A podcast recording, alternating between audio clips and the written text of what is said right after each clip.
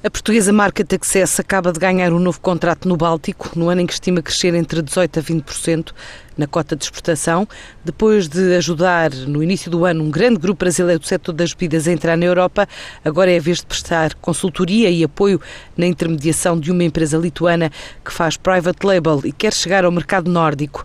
Pedro Vieira, um dos fundadores da empresa, dá conta deste novo contrato, focado na Escandinávia. Este projeto do, de uma empresa do setor do vestuário que vamos ajudar a entrar nos mercados uh, nórdicos, portanto, eles produzem vestuário para grandes marcas internacionais e, portanto, eles preferem abordar mercados com uma dimensão maior, como o Reino Unido ou os países nórdicos, em particular a Suécia e a Dinamarca, onde existem várias marcas de moda internacionais para as quais eles podem produzir. A marca Success foi criada em 2005 e em quase 12 anos de atividade já acompanhou processos de internacionalização de mais de 400 empresas portuguesas. Continua a apostar nos mercados externos. Nós temos estado a, abordar os.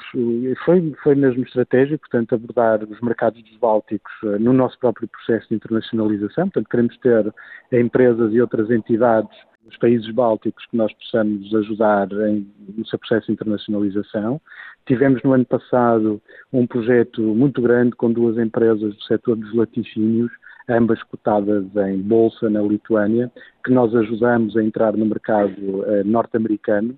Eh, e, portanto, é todo este trabalho que nós fazemos de procura de clientes uh, noutros países para ajudar a entrar eh, em mercados que não o português. Portanto, é, é muito interessante ver que mesmo empresas do Reino Unido e empresas do Brasil recorrem muitas vezes aqui a uma empresa portuguesa para abordar mercados que, que ficam em qualquer parte do mundo e, portanto, nós fazemos isto desde a China aos Emirados Árabes ou ao Brasil ou aos Estados Unidos. A marca Taxess diz que este ano quer chegar a um volume de negócios na ordem de 1 milhão de euros, mas por enquanto é mesmo só um objetivo.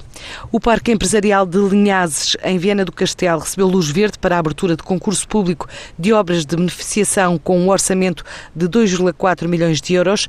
É um espaço que acolhe nove fábricas, tem mais três empresas em fase de instalação. Ao todo, as várias unidades dão emprego a 1.900 pessoas. A ideia é criar mais mil postos de trabalho. A ADEC anuncia mais de uma centena de vagas para profissionais que dominam idiomas estrangeiros. Esta empresa de gestão de recursos recursos humanos diz procurar colocar profissionais que dominem línguas como alemão, francês, holandês e italiano. A contratação de profissionais de origem estrangeira representa hoje 7% do total das colocações da empresa de recrutamento e seleção, ou seja, mais 2% quando comparado com dados de 2015.